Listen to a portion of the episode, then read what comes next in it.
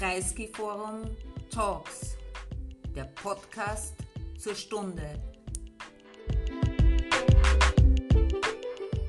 Des Bruno Kreisky Forums äh, hier im Saal, aber auch diejenigen, die uns an den digitalen Endgeräten zusehen und das mit äh, Zeitverzögerung sehen. Äh, Ihnen allen einen wunderschönen guten Abend, willkommen im Kreisky Forum und Ihnen an den digitalen Endgeräten einen guten Morgen, einen guten Nachmittag, wann immer Sie sich das ansehen. Willkommen zu einer weiteren Talk in unseren Reihen Genial dagegen, in unserer Reihe Genial dagegen, die wir seit vielen Jahren machen. Ähm, und diesmal äh, darf ich einen besonderen Gast äh, begrüßen, wo ich mich sehr freue, dass das endlich geklappt hat. Ja, nehmen wir es uns vor. Ähm, Matthias Gwent, wunderbar, dass du da bist. Vielen Dank für die Einladung, ich freue mich. Äh, wir sind uns äh, ein bisschen bekannt, also wir haben uns in Berlin mal kennengelernt, äh, im Berliner Ensemble auf einer Veranstaltung des äh, Surkamp Verlags.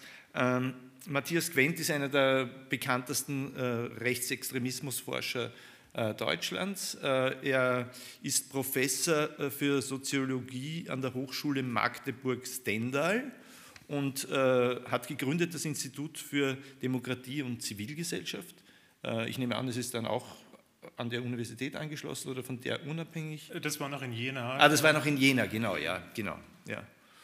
Und äh, er ist bekannt als sozusagen auch äh, aus den Fernsehdebatten und, und so, Sie, wenn Sie deutsches Fernsehen manchmal sehen, äh, ist Ihnen vielleicht auch schon aufgefallen und auch als Autor durchaus nicht nur wissenschaftlicher und unter, Untersuchungen und Forschungen, sondern auch als populärwissenschaftlichen Texten, wie zum Beispiel Deutschland rechts außen im Piper Verlag erschienen im Jahr 2019.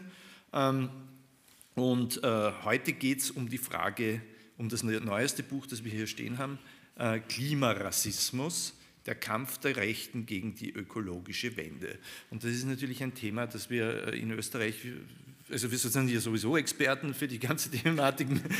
Wir sind sozusagen lebensweltliche Experten für die Thematiken, wo Matthias ein Experte ist, äh, nämlich des Aufstiegs des Rechtsextremismus, dessen Möglichkeiten zu polarisieren, die gesellschaftliche Debatte zu äh, äh, vergiften und alle möglichen Themen auf die draufzusetzen, eben auch auf das ökologische Thema. Und das ökologische Thema, wir kennen das alles, ich brauche es Ihnen nicht sagen, also von der Klimawandelleugnung bis äh, sozusagen der äh, Phrasierung mit Klimawahnsinn und Klimakleber und so weiter ähm, bis hin zu der Frage, dass man halt den Klimawandel nicht leugnet, aber man muss da jetzt langsam und vernünftig und mit Hausverstand vorgehen und dann sozusagen die Autofahrer und die FPÖ sind sozusagen die Repräsentanten des Hausverstandes. Wir kennen das hier alles.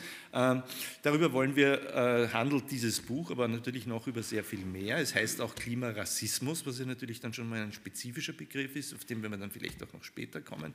Äh, bevor wir äh, sozusagen einsteigen, äh, äh, oder zum Einstieg, äh, Matthias, äh, reißen wir das Thema mal groß auf. Ja? Warum äh, ist das überhaupt so ein Thema für die radikale Rechte? Was heißt überhaupt radikale Rechte in diesem Zusammenhang? Ähm, wer sind da die Alliierten bei diesem Thema? Und es ist ja eigentlich ziemlich absurd. Also die Themen des Rechtsradikalismus sind Migration, Klimawandel, äh, neuerdings in letzter Zeit waren es Impfungen, äh, an sich würde man jetzt mal sagen, das Wetter, die Ausländer und äh, die Medizin haben nicht so viel miteinander zu tun. Und trotzdem ist es wie überall fast automatisch, wird es, äh, wird es unter einem Dach versammelt, das Thematiken. Äh, was ist sozusagen die Spezifikum der, der radikalen Rechten im Zusammenhang mit der Klimawandelproblematik?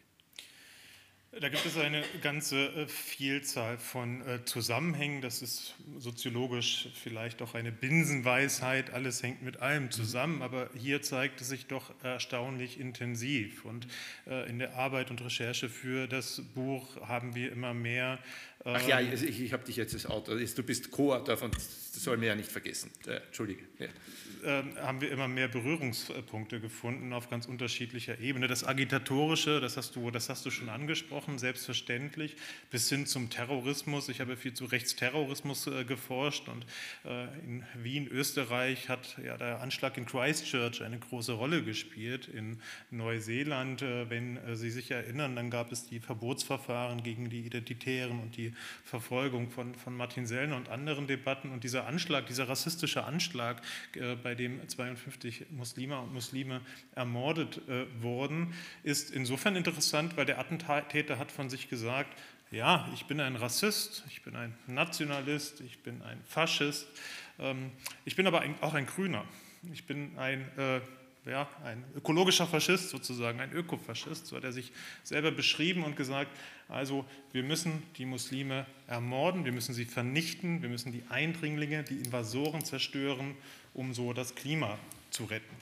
Also auf, anderen, auf, dem anderen Pol der Ebene sozusagen der Verleugnung des Klimawandels, das Maximum der Entmenschlichung, das man sich vorstellen kann. Also zu sagen, okay, wenn der Klimawandel tatsächlich ein existenzielles Problem ist, wenn es so ist, dass Menschen dafür verantwortlich sind, dann müssen wir eben einen Teil der Weltbevölkerung eliminieren, genozidale ökofaschistische Tendenzen, die nicht nur bei diesem Anschlag, sondern auch bei einer ganzen Reihe von anderen Anschlägen mitgeschwommen sind. Das ist ein ganz extremer Berührungspunkt, natürlich nicht das, was uns in den Alltagsauseinandersetzungen mit Parteien der radikalen Rechten oder auch Bewegungen am stärksten äh, beschäftigt. Ähm, aber es ist äh, sozusagen ein, ein ganz wesentlicher Moment des äh, Ideologischen.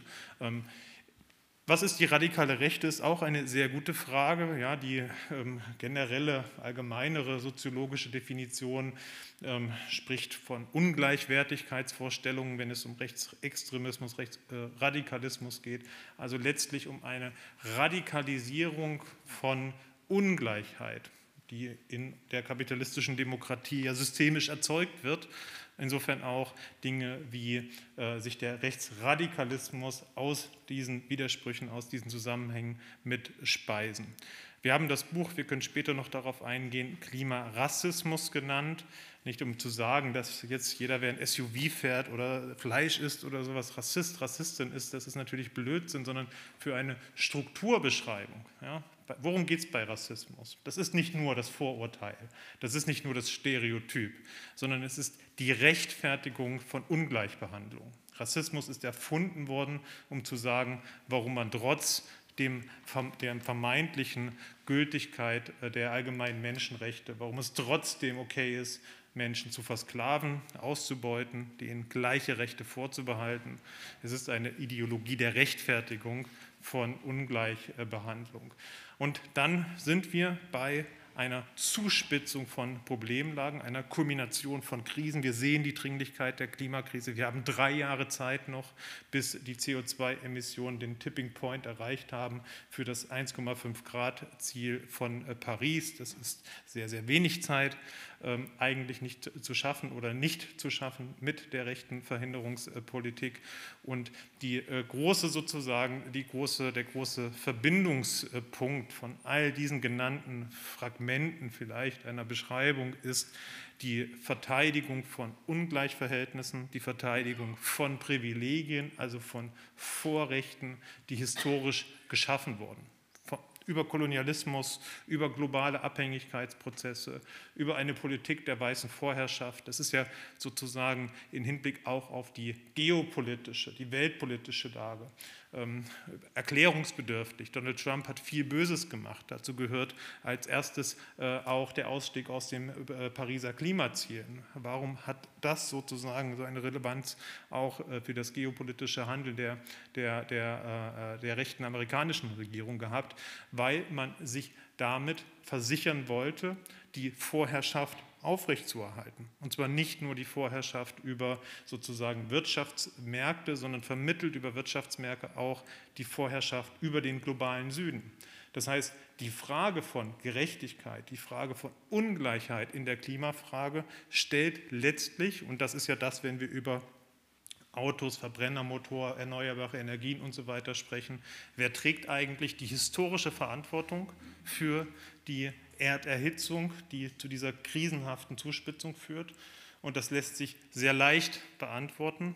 Das ist die Industrialisierung. Die Industrialisierung ist nicht von den Menschen gemacht, sondern es ist ein Projekt letztlich das Exportmodell sozusagen in der Geschichte europäischer äh, Industrienationen gewesen, von Nordamerika, weiß geprägten Gesellschaften Das heißt nicht, dass es einen Zusammenhang ja, im biologischen Sinne mit der Hausfarbe gibt, aber es gibt einen historischen. Man hat sich die Welt unterworfen durch Kolonialisierung, man hat sich die Erde unterworfen, man hat sich die Ressourcen unterworfen und noch heute ist es so, dass ähm, ja, die Menschen im globalen Norden, der ja nun mal historisch und aktuell maßgeblich weiß geprägt ist und viel dazu tut, gerade die äußerste Rechte zu, ver äh, dafür, zu verhindern, dass Menschen mit, äh, aus anderen Regionen hierher äh, fliehen, hierher flüchten. Ähm, in Deutschland ist, ich denke nicht, dass es in Österreich signifikant anders ist, aber die Zahlen habe ich jetzt nicht im Kopf, ist der pro Kopf, der durchschnittliche pro Kopf CO2-Ausstoß pro Mensch so bei je nach Statistik zwischen 8 bis 9 Tonnen. Da muss man aufpassen, es geht nicht darum, jetzt auf das, das zu individualisieren und wir wissen, dass die besonders Reichen besonders viel Verantwortung tragen, besonders viel emittieren. Auf dem afrikanischen Kontinent ist es eine Tonne. Ja, also die Verantwortung sozusagen, wo die Verantwortung liegt historisch, aber auch aktuell. Das ist sehr gleich, sehr klar äh, zu adressieren. Und dann sagen Rechte natürlich sehr leicht, also wenn das so ist, dann wollen die so weiterleben wie bisher, dann bringen wir eben die ganzen Muslime um, dann sorgen wir dafür, dass es, äh, müssen wir dafür sorgen, dass sich ähm, die Weltbevölkerung massiv reduziert, hat der rassistische Attentäter in Hanau beispielsweise geschrieben, ähm, der, der ähm, neun Menschen ähm, aus rassistischen Motiven ermordet hat. Diese Ideologien gehören zusammen. Es geht um die extreme, die radikalste Form der Bewahrung von Privilegien, von Vorteilen, die dann nicht mehr gerechtfertigt erscheinen, wenn man es ernst meint mit alle Menschen haben die gleichen Rechte auf Wohlstand, auf Glück, auf ein zufriedenes Leben, weil dann würde das Ökosystem kollabieren und wir könnten an unserem Lebensstil, an unserem, in Anführungszeichen, es ist sehr ungleich verteilt, auch innerhalb der Gesellschaften des globalen Nordens und des globalen Südens, nicht äh, festhalten. Also der Kampf gegen die ökologische Wende ist letztlich ein Kampf für ein Weiter so des Status quo, ein Weiter so von ähm, äh, äh denjenigen, die Ungleichheit deswegen verteidigen, weil sie historisch äh, davon profitiert haben und weil sie im Grunde nichts mehr fürchten als irgendwelche Formen von Gleichheit, von Gleichberechtigung äh, oder selbst nur Formen von Gerechtigkeit, in der die Verursacher für das zahlen müssen, was sie eben auch zu verantworten haben. Äh, ich bleibe jetzt gleich bei diesem Punkt, weil mir eingefallen, ich wollte zu dem ja später kommen, aber weil du jetzt schon dabei bist. Ähm, äh, wir sind ja gewohnt, dass die radikale Rechte, die extreme Rechte äh, gewissermaßen Gleichheitspathos bedient, äh, Unterprivilegierte in Geiselhaft nimmt, um äh, Privilegien zu verteidigen äh, und dass das sozusagen quasi ein großes System der Lüge ist. In dem Fall sind wir aber in einer Situation, würde ich fast sagen, äh, dass es eine Art von schräge Wahrheit dahinter gibt, weil in globaler Hinsicht sind wir natürlich die Privilegierten und letztendlich wissen wir das alle. Ja. Äh, das heißt, äh, mein Freund Milo Rau, der jetzt hier irgendwann mal die, äh, übernimmt die, die, die, die Intendanz der Wiener Volkswochen, hat mir in einem Interview in der Taz gesagt, in global, aus globaler Perspektive sind wir hier alle die Arschlöcher und we have to face it. Ja. Und da das jeder weiß, und dann der rechte Populismus daherkommt oder der rechte Radikalismus daherkommt und sagt, äh, äh, wir wollen mit, sozusagen um unseren Wohlstand, dass das, was wir haben, im Durchschnitt äh, zu verteidigen, äh, müssen wir diese Arschlocherposition einfach behalten, äh, dass das jeder irgendwie begreift und dann quasi anschlussfähig ist auf die, an, an die rechtsextreme Propaganda. Spielt das eine Rolle in dem Fall, glaubst du? Ja, das spielt eine ganz große Rolle und das ist äh, damit eng damit verbunden, was so in den neuesten Kampagnen auch sehr stark äh, verstärkt durch, durch, durch Corona, durch die Einflüsse von allem Möglichen oft verschwörungsideologischen äh, Geraune nochmal verstärkt wird. Ja, eine Kritik, die ähm, vorgibt, eine Globalisierungskritik zu sein. Da wird geredet vom Globalismus, ähm, was eine, oft einhergeht mit antisemitischen oder wie auch immer abstrahierenden Verallgemeinerung. Dann wird äh, ja auch gesagt, die Neoliberalen und die Linken, das sind sowieso alles dieselbe, das ist sowieso alles dasselbe eigentlich. Das, heute, es gibt gar keine, es gibt gar keinen echten, echten Linken mehr, es gibt äh, nur noch einen neoliberalen, diversity-orientierten, äh, globalistischen ähm, äh, Brei eng zusammengefasst. Und das können Sie deswegen sagen, weil Sie nicht den Kapitalismus kritisieren, weil Sie die gesellschaftlichen Strukturen nicht identifizieren, sondern nur auf Personen gucken Und ich glaube, das ist eine Falle, in der man hier nicht, nicht, nicht äh, sich, sich treiben lassen sollte. Es, es, geht ja nicht darum, so wie die äh, äußerste Rechte und auch die konservative, die, äh, die, die, liberale, ähm, die liberalen Stimmen fordern, sozusagen daraus eine moralische Erzählung zu machen, sondern es geht um eine Systemanalyse. Es geht darum, wo kommen Einflüsse, Bedingungen, unter denen wir alle leben. Die haben wir uns heute in den allermeisten Fällen nicht ausgesucht. Ja? Klar, wenn wir wählen gehen, wenn wir uns äh, äh, so oder so politisch handeln, beteiligen wir uns entweder an der Reproduktion oder auch nicht an der Reproduktion. Aber für diese Bedingungen sind wir erstmal historisch äh, nicht, nicht individuell verantwortlich. Und dieses Anrufen der Unterprivilegierten zu sagen, ja, jetzt wollen euch diese grünen Eliten auch noch den Verbrenner wegnehmen und das letzte, die letzte Freude mit dem, dem Wiener Schnitzel madig machen oder was auch immer für, für Erzählungen gemacht werden, die haben natürlich einen, einen, einen realen zentralen Kern in Bezug auf die Veränderungsnotwendigkeit von bestimmten Lebensweisen, aber sie äh, blenden die strukturellen Unterschiede, die die systemischen Bedingungen, die dahinter stehen. Also die Frage, wie kann man das System so transformieren, dass es zu mehr Gerechtigkeit führt.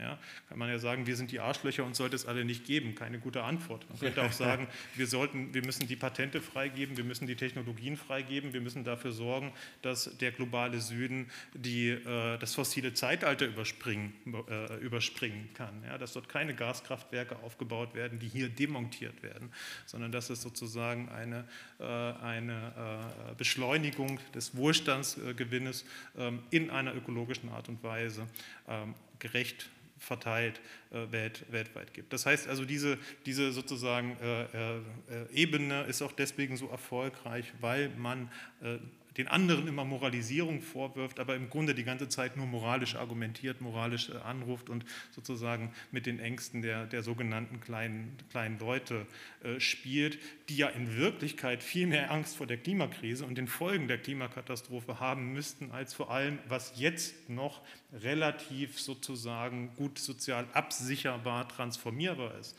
Ähm, wenn man sich äh, ökonomische Studien anguckt, dann wird in Zukunft, es wird ja immer teurer, es wird ja immer schlimmer und es glaubt doch keiner ernsthaft, dass das sozusagen nicht auf die Bevölkerung äh, zurückfällt. Das heißt, diese Beruhigungspillen, dass ähm, wir können noch ein bisschen so weitermachen, lasst euch nicht verrückt machen von diesen äh, grünen, grünen Eliten, führt letztlich in einen Selbstzerstörungsstrudel. Die Verhältnisse werden immer gefährlicher.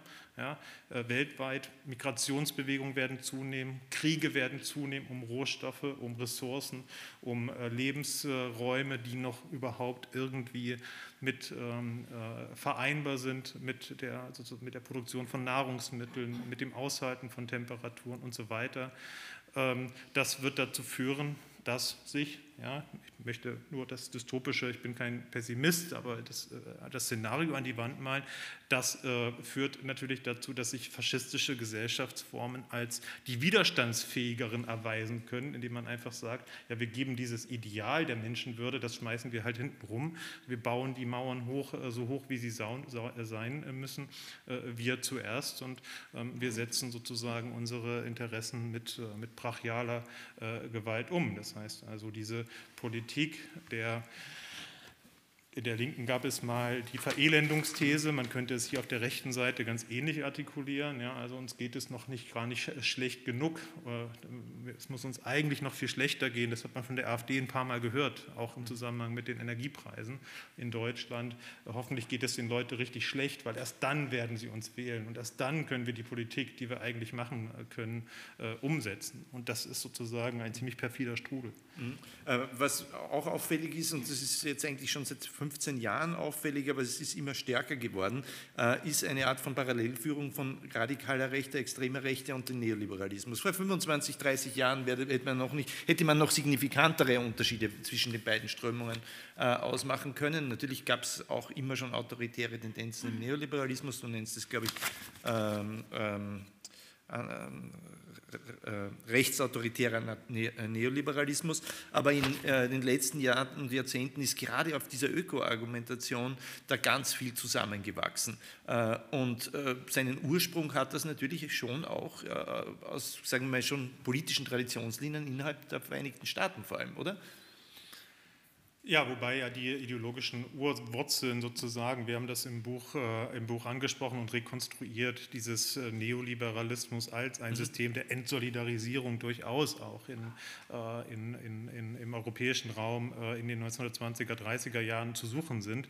Ähm, äh, aber ich glaube, man muss ein kleines bisschen differenzieren. Auf den Neoliberalismus zu schimpfen ist oft einfach und selten, selten falsch. Äh, gleichzeitig ist aber die Entwicklung auch nicht so kohärent. Also mhm. gerade im Sinne im, im Kontext von der, ähm, dem Erreichen von mehr Beteiligungs- und auch Freiheitsrechten, von Diversität, von Antirassismus äh, hat es in den letzten Jahren ja eine ganze Reihe von Fortschritten äh, gemacht, gegeben und gemacht, die auch sozusagen innerhalb von neoliberalen Deutungssystemen erst möglich waren und und das nimmt vielen Menschen auch Leid und, und, und, und Unterdrückung äh, weg, ohne natürlich die globalen Ungleichheitsverhältnisse und damit verbundenen Strukturen in äh, Frage zu stellen.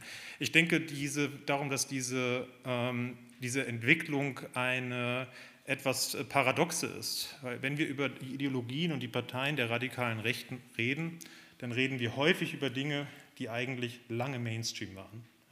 Also es ist ja nicht so, dass wir in irgendeiner europäischen Gesellschaft oder in irgendeiner Weltgesellschaft aus äh, jetzt den perfekten Zuständen kommen, in denen es gerecht zuging, in denen äh, Männer und Frauen gleich behandelt wurden, in denen es keine Diskriminierung aufgrund von so etwas wie in Anführungszeiten Rasse gab. Also dieses Paradox, diese Dialektik des, der Aufklärung, ja, Fortschritt und Rückschritt gehen miteinander Hand in Hand findet man auch hier wieder.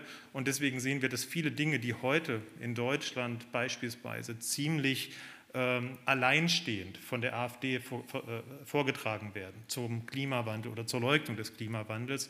Das haben die nicht erfunden, das kommt aus dem Mainstream, das kommt äh, aus der Wirtschaft, das kommt aus der Fossillobby, die insbesondere aus den, aus den USA mit Milliarden, seit vielleicht haben Sie vor ein paar Wochen diese Studie oder diesen, diese erneute Bestätigung gehört, ExxonMobil wusste seit den 1970er Jahren, wie tragisch der äh, der, der, der Klimawandel durch die Verbrennung von fossilen Energien ist und hat dann Milliardenkampagnen unterstützt, um diese Botschaften zu, ähm, aus der Öffentlichkeit zu verdrängen, um die andere Geschichten zu erzählen, um die Klimaforschung zu delegitimieren. Das findet man heute das könnte man auch als Erfolg sehen, sozusagen, nur noch in einem relativ kleinen und zumindest auf bundespolitischer Ebene in Deutschland, in Österreich sieht es leider anders aus, isolierten, ähm, äh, äh, ja, radikalen Spektren der äußersten äh, Rechten. Aber gerade in diesem Bereich, und das sehen wir jetzt in Veränderungen des, des, des Diskurses auch in Deutschland, gibt es dort große, große Bezugnahmen, Parallelen oder auch Deutungsbündnisse. Das heißt also, ähm, ich glaube, man muss es ein bisschen voneinander differenzieren und es gibt auch einen Fortschrittsprozess. In Deutschland regieren die Grünen jetzt äh, mit. Das war vor 30, 40 Jahren wahrscheinlich völlig äh, unvorstellbar in dieser Art und Weise. Äh, es gibt ein Mainstreaming ökologischer Ideen der äh, sich auch im politischen Handeln ausdrückt, in ökologischem Handeln ausdrückt. Das trifft aus, nach meinem Dafürhalten in äh, eigentlich allen westeuropäischen zumindest und auch mitteleuropäischen äh, Gesellschaften äh, zu. Und diese Positionen, die früher noch viel stärker Mainstream sind, sind ein Stück weit jetzt vereinen die Kräfte sozusagen äh, am, am, äußersten rechten Rand und können deswegen auch mit einer besonderen ähm, Unchiffriertheit in Erscheinung treten und besonders sozusagen äh, aggressiv, gleichzeitig sich aber damit auch als die vermeintlich einzige authentische Alternative darstellen. Also ich weiß nicht, wie es in, in ähm, Österreich ist, aber in Deutschland gibt es außer die AfD keine Partei, in deren Parteiprogramm steht, äh, dass, dass die Existenz des menschengemachten Klimawandels in Frage steht. Ja, das ist, äh, mit solchen Positionen ist man, das zeigen uns auch Einstellungsstudien, sehr weit isoliert. Daran glauben aber nur wenige Prozent. Andererseits, und das ist der Hintergrund meiner Frage, gerade diese äh, Wissenschaftsfeindlichkeit des Rechts, in der, in, zum Beispiel in der ökologischen Frage, Klimawandelfrage, die im rechtsradikalen Segment gang und gäbe ist, reicht ja doch in der Deutschland mittlerweile bis in die FDP hinein, ja, mit diesem ja, Pluralismus in der Wissenschaft, die einen sagen so, die anderen sagen so, vielleicht ist es ja gar nicht wahr, äh, in den USA. Und der Hintergrund ist natürlich auch ein äh, Neoliberalismus, Querstrich, Neokon-Tradition in den USA, die sozusagen schon vor 30 Jahren damit begonnen hat, aber die ja jetzt sozusagen ursprünglich weder antirationalistisch noch äh, rechtsradikal waren, aber sich in diese Richtung bewegt haben, oder? Naja, sie waren. Und auch wenn wir das schon wissen, ist das nicht eigentlich etwas total Frappierendes? Es ist äh, frappierend und ähm, also ich meine, es ist ja auch eine Frage, wie fassen wir eigentlich rechts? Ja? Mhm. Und wenn wir rechts fassen, etwas sozusagen ähm, fundiert, mhm individuelle Freiheit und äh, der, die Überzeugung prinzipieller äh, Ungleichheit, dann war der Neoliberalismus immer ein rechtes ja. Projekt. Ja? Und je stärker er in die Krise äh, gerät, weil seine Fundamente insbesondere durch die nicht leugnbare Entwicklung der, der Klimakrise ähm, sich, äh, sich, äh, sich schlicht äh, selbst vernichten, dann kommt es innerhalb von diesen Prozessen zu, zu Radikalisierungstendenzen, aber nicht nur. Ja? Es, es kommt ja auch zu Innovationsprozessen und ich glaube, ähm, bei allen, wo ich auch sagen würde, es ist ein, ein, ganz, ein, ein gefährliches äh, Spektrum, auf dem man sich mhm. bewegt. Ja? Also die AfD sagt, äh, die, die FDP sagt ja nicht, den Klimawandel gibt es nicht oder wir müssen nichts tun, sondern sie sagt, wir haben andere Antworten darauf, damit umzugehen. Wir wollen äh, E-Fuels und so weiter. Und dann könnte man sagen, die Wissenschaft zeigt relativ eindeutig, dass, dass diese Technologien überhaupt nicht zur Verfügung stehen, dass sie viel zu energieaufwendig sind. Und so, ich bin Soziologe, will mich da gar nicht so weit aus dem, aus dem Fenster heben, äh, äh lehnen, um da technologische Fragestellungen zu, äh, zu beantworten. Aber das ist sozusagen ein, ein, ein, ein Spektrum mit aber immer den Mustern, man spielt auf Zeit, man muss jetzt nichts fundamental ändern, vor allem man muss jetzt nicht verzichten auf irgendwas, äh, weil man immer noch ein Argument hat, was in Zukunft vielleicht erfunden werden könnte. Ich würde trotzdem sagen, dass das ähm, demokratiepolitisch, vielleicht nicht klimapolitisch im Endergebnis. Ja. Vielleicht macht das klimapolitisch äh, im Endergebnis keine Rolle, ob diese neoliberale Herauszögerung oder eine rechtsradikale Leugnung dahinter stehen. Ähm, das ist eine interessante Frage. Demokratiepolitisch ist es aber ein Unterschied, ob ich sozusagen über den Weg mir uneinig bin oder ob ich die, die Existenz von Fakten äh, äh, und von wissenschaftlichen sozusagen ähm, äh, Verhältnissen ganz grundsätzlich ablehne und in ein, in ein, mich in ein Reich der, der, der, der Mythen und, und, und der ähm, ja, ja, Radikalisierung von, von, von ähm, ähm, Privilegienbewahrung flüchte. Äh, weil wir schon dabei sind, äh, ist es nicht, äh, ist, wenn wir schon beim Frappierenden sind, ja, ähm, es ist ja auch frappierend, wie sehr an sich linke Topoi vom rechten Radikalismus und auch von diesem autoritären Neoliberalismus gekapert worden sind. Also wenn man alleine schon mal beginnt damit, dass sie sozusagen den Freiheitsbegriff hochhalten gegenüber einer autoritären Verbotskultur des, der Linken oder der Liberalen oder der Eliten. Ja, äh, hätte man ja früher auch so ähnlich formuliert. Aber auch eine Skepsis gegenüber einer nicht neutralen Wissenschaft. Ja, hätte man auch sozusagen als Linker sozusagen nicht sehr viel anders äh, formuliert. Und uns würden da sicherlich noch eine ganze Reihe, alleine sozusagen dieses Antisystem, äh, Protesthaltung gegen das Establishment, ist auch nicht ganz äh, äh neu und Linken auch nicht fremd. Ist es eigentlich Teil dieses Erfolgs, den die Rechte hat, dass sie erfolgreich linke Topo kappert? Ja, absolut. Ähm und auch ins Radikale überdreht, ja, weil sozusagen die Linke wäre nie antiaufklärerisch gewesen, auch wenn sie die äh, Nicht-Neutralität von Wissenschaft äh, sozusagen debattiert hätte, sagen wir es mal so. Ne?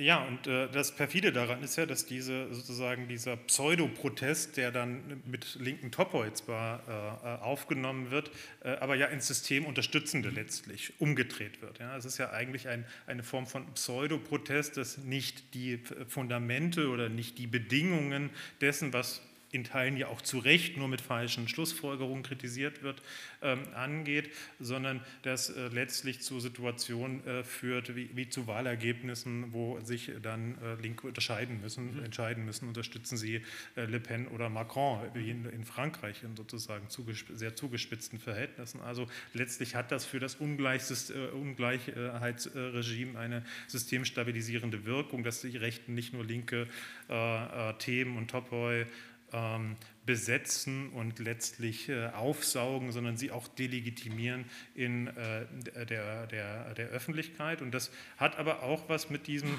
perfiden oder nicht mit diesem perfiden, sondern mit diesem schleichenden Prozess äh, zu tun, indem ich schon sagen würde, dass sich viele, gerade wenn es um, ähm, dass sich viele linke Ideen ja durchgesetzt haben, mhm. ja, gesellschaftlich. Amin Nassei hat mal gesagt, ähm, wir, wir leben rechts, aber wir denken links. Mhm. Und ich glaube, dieser, dieser große Widerspruch, der oft unthematisiert ist, erklärt viel von dem, warum sich Rechte dann so erfolgreich inszenieren können oder Radikalrechte inszenieren können, zu sagen, also wir sind der eigentliche Widerstand. Die Linken von den Gewerkschaften über die Parteien und sowas, die sind doch alle gleichgeschaltet. Die geht's um ihre, denen geht es um ihre Pfründe, die sind nicht authentisch und so weiter. Die sind Teil dieses Globalismus. Ähm, und ähm, das ist Teil der Inszenierung die funktioniert, die funktioniert aber auch unter den veränderten Verhältnissen äh, der, der Medienöffentlichkeit, also mit sozialen Medien, mit den Möglichkeiten der Selbstinszenierung, die relativ entkernt sein können. Also wo sozusagen ähm, man es ja mit Halbbildungsprozessen zu tun hat, die eben sehr stark mit Emotionen arbeiten und ähm, gleichzeitig in dem Prozess der Aufklärung, auch der Wissenschaftsorientierung, ähm, Linke nach meinem Dafürhalten, auch aus nachvollziehbaren Gründen, es immer häufig schwer haben, mit Emotionen zu arbeiten, weil man eben nicht die Ressentiments bedienen möchte, sondern weil man auf das Argument, auf die Sachlichkeit äh, setzt und gleichzeitig ähm, die, die Sachlichkeit ähm, äh, mag in einer, in einer, gesitteten Diskussion helfen, ähm, aber äh, in der Geschichte von Revolutionen war es dann doch die Wut, mhm. die, die der Motor der Geschichte vielleicht war. Mhm. Mhm. Ähm, interessante Frage, wenn die Wut die Seite gewechselt hat wie kriegt die Linke die Wut zurück? Und will sie das überhaupt? Ja, und wofür? Also äh, wohin richtet sie sie? Ja. Ähm, wer, wer, ist, wer, ist, wer ist die Macht sozusagen? Aber gut, äh, du musst diese Frage jetzt auch nicht beantworten. Ich wäre schon bei der nächsten, wenn du magst. Ja, es ist, äh, es ist hm. keine Frage, die man mit Ja oder Nein, die ich mit Ja oder Nein beantworten kann. Ja. Dafür ist es zu, zu, äh, zu, äh, zu, zu komplex. Ähm, ich glaube, wir erleben ja gerade habe gelesen, auch in Wien gab es diese Proteste der letzten Generation, die sich auf der, auf der, Straße, auf der Straße angelebt. Und auch da sieht man ja eine riesige, eine riesige Wut. Aber eben bei den Autofahrerinnen und Autofahrern, die äh, blockiert werden und natürlich sozusagen in der Öffentlichkeit, die sich so wunderschön aufregen kann über die äh, moralisch überlegenen jungen Menschen, ja, die eigentlich moralisch überlegen sind, äh, aber doch in Wirklichkeit gar nichts verstanden haben und erstmal Arbeit gehen, arbeiten gehen sollen, bevor sie, bevor sie andere, andere behelligen. Das heißt also, dieses dieses sozusagen äh, äh, dieses Umkehrspiel mit der Wut funktioniert immer noch für Aufmerksamkeitsökonomien, aber es hat auch diese, äh, diese, äh, diese Paradoxie, dass die Leute auf der Straße mit wissenschaftlichen Studien argumentieren, dass sie reformistische Thesen aufstellen und sozusagen äh, die Wut der sogenannten einfachen Leute, man sollte den Begriff nicht verwenden, äh, äh, diese fühlen sich dann missbraucht für diese, diese Inszenierung. Und ich glaube, das ist ähm, ein, ein, ein großes äh, Kommunikationsproblem, weil wir es nicht mit einer Gesellschaft zu tun haben, die so sozusagen auf einem, auf einem politischen äh, Bildungsniveau ist, in dem, der, in dem das Argument immer die, die, Wut, äh, die Wut schlägt. Äh, und vielleicht wäre es besser, ja, wenn die, so wie wir in Deutschland gab es da jetzt Ansätze, dass die Gewerkschaften und die Klimabewegung gemeinsam ihre Wut auf die Straße getragen haben, gemeinsame, gemeinsame Ziele und Projekte äh, entwickelt haben. Ich glaube, nur das kann der, letztlich äh, der Weg sein, da wieder eine sozusagen eine, eine andere Form von ähm, auch ähm, Verkörperung der, der, der, der, der, der widerständischen ähm, Bedürfnisse in der Bevölkerung zu, zu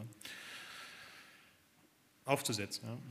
Äh, jetzt mal genereller gefragt, also jetzt nicht nur für die Thematik des, äh, zum Thema Klimawandel, sondern deine generellen Studien auch äh, zum, und deine Kenntnisse zur Geschichte und Gegenwart des rechten Extremismus. Wir neigen doch dazu zu sagen, ja, die sind so erfolgreich oder werden erfolgreicher, weil sie die einfachen Antworten haben und weil sie emotionalisieren und weil das halt einfacher ist zu emotionalisieren und die anderen halt versuchen, vernünftig zu argumentieren und außerdem nicht nur vernünftig argumentieren zu versuchen, sondern äh, auch so eine Art, ja, die Ambivalenzen auszuhalten, die, die, äh, zu, die uns, äh, zu denen uns komplexe Gesellschaften verpflichten und so weiter und so fort. So, äh, du schreibst aber auch in diesem Buch über Jahre, äh, Jahre rechter Mobilisierung, äh, Jahre, wo diese äh, sozusagen nicht nur mobilisiert wird, sondern wo bestimmte Argumentationsmuster äh, immer wieder wiederholt und hineingetragen werden. Also es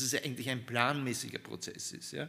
Äh, und wir wissen ja auch, und äh, auch in deinem Buch wird es an vielen Stellen oder an manchen Stellen dann auch explizit gemacht, dass es ganze Netzwerke von Thinktanks sind aus den USA, in Europa, äh, mit viel, vielen Abkürzungen, manchmal mit Abkürzungen, die so ähnlich klingen wie der Klimarat, um sich auch noch so zur Weltklimarat, um sich damit auch noch zu verstellen, äh, gesponsert von den reichsten Milliardären auf aller Welt, aus aller Welt. Also wie sehr haben wir es eigentlich äh, mit einem Netzwerk, das sich nahezu verschwört, zu tun?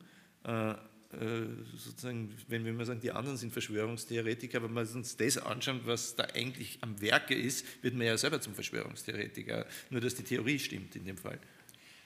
Naja, das Interessante ist ja, dass äh, Verschwörungstheorien sich dadurch kennzeichnen, dass äh, das behauptet wird, da gibt es sowas wie eine, eine versteckte, ja, mhm. eine versteckte mhm. heimliche Macht. Aber diese Stiftungen, diese Netzwerke, die arbeiten ja überhaupt nicht versteckt, die arbeiten ja total äh, öffentlich, die wollen ja gesehen werden, die wollen eingeladen werden, die wollen Präsenz zeigen. Sicher gibt es, gibt es auch Menschen im Hintergrund, die keine Medienöffentlichkeit und so weiter wollen, ähm, ganz, äh, ganz klar.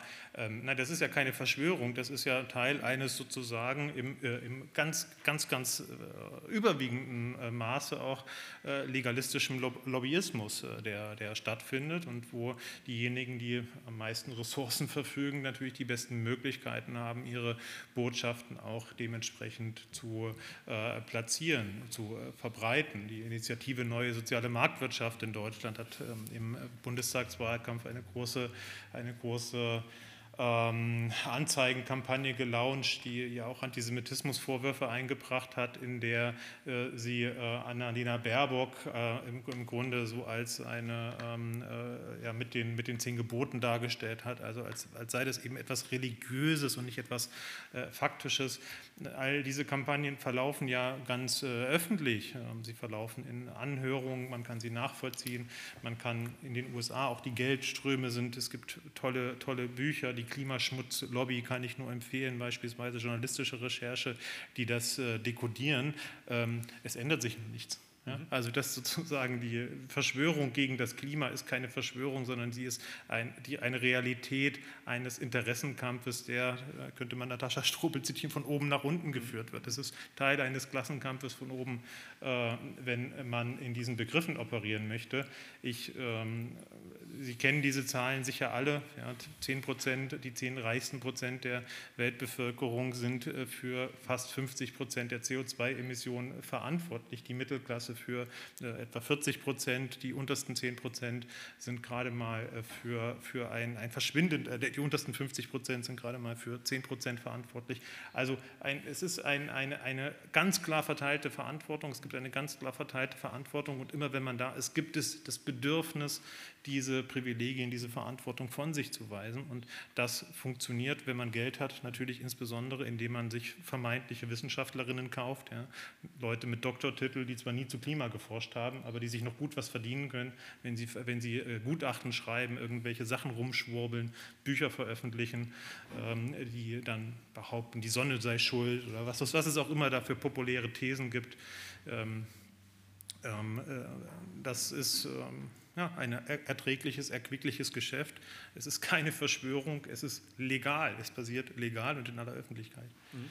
Sind wir eigentlich hilflos dagegen? Also äh, auf, ich sage es jetzt mal sehr provokant, natürlich sind wir nicht hilflos, aber wir haben bestimmte Prinzipien eingeführt, nicht als Regeln, aber so informelle Regeln, äh, Pressefreiheit, Pressefreiheit und wir haben bestimmte Regeln, nach denen Qualitätspresse fun funktioniert. Qualitätspresse funktioniert so, dass man äh, circa den Sachverhalt referiert, dann sucht man sich einen, einen, eine Fachperson von der einen Seite und eine Fachperson von der anderen Seite, dann sucht man sich einen Politiker von der einen Seite und eine Politikerin von der anderen Seite und dann ist es angeblich objektiv. Ähm, und damit produziert man aber natürlich eine False Balance, weil äh, sozusagen das wird auch angewendet auf Sachverhalte, wo 99 Prozent aller Fachpersonen eine Meinung haben und ein Prozent eine vollkommen absurde abweichende und das wird so wie behandelt, als wäre es 50-50.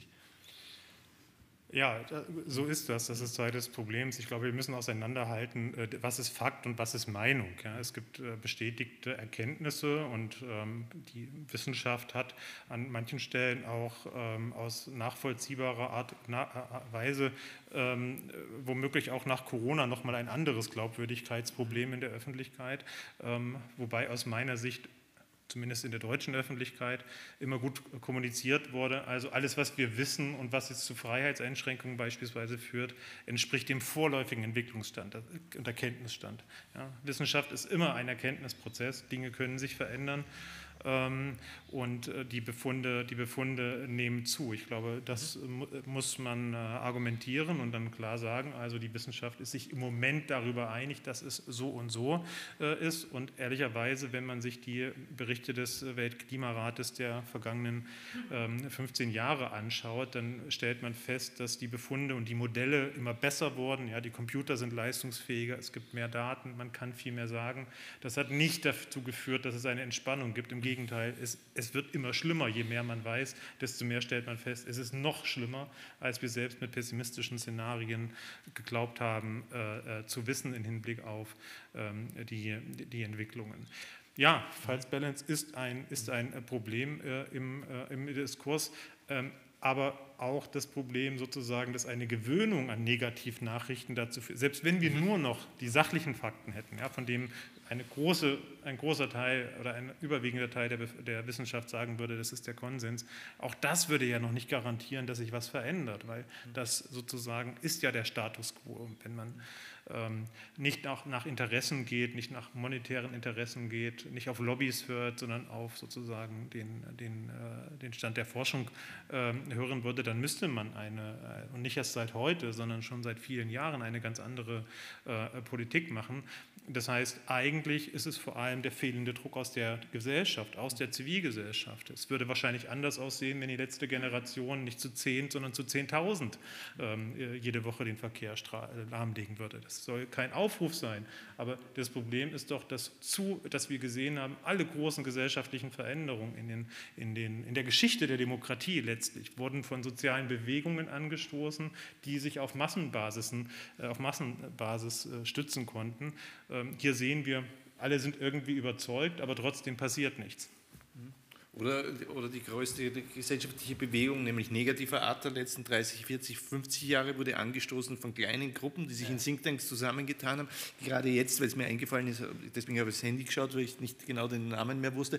Äh, ich kann mich erinnern, im Jahr 1800, äh, 1987, Klaus Leggevi, Der Geist steht rechts, Ausflüge in die Denkfabriken der Wende, äh, wo all das sozusagen natürlich nicht mit allem, was seither geschah, aber das Muster war ja was er da zeichnete, ähm, von äh, Thinktanks, die äh, sozusagen Falschinformation, Fehlinformation, äh, als, Pressure Groups arbeiten, die gar keine Thinktanks sind, sondern nur vier Leute mit einem Faxgerät und damit den öffentlichen Diskurs beeinflussen, aber vernetzt sind und, und verschiedenste Namen gleichzeitig tragen, sodass gleich drei verschiedene Thinktanks, also all das ähm, hat vielleicht viel mehr bewegt als die Protestbewegungen der Linken in dieser, in dieser äh, Zeitspanne. Also muss man das eigentlich auch, könnte man das eigentlich auch sehen.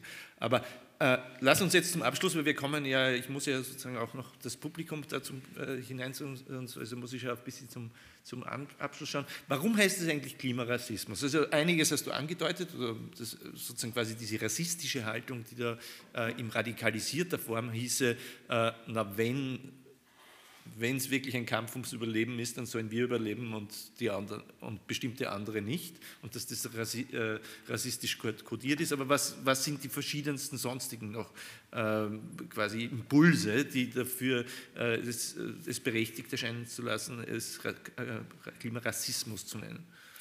Also der Begriff des Klimarassismus kommt nicht von uns, sondern eigentlich aus äh, der postkolonialen Theorie und auch Bewegung. Es gibt in der äh, internationalen Forschung schon seit sehr lange den Begriff des Umweltrassismus, weil man festgestellt hat, dass Umweltbelastungen, also Mülldeponien, ähm, äh, giftige Böden und so weiter, schlechte Luft, weil Straßen stark befahren werden, alle möglichen Zusammenhänge, dass das sehr stark in den USA vor allem, aber einzelne Studien Studien gibt es auch aus Deutschland und aus, äh, aus Europa.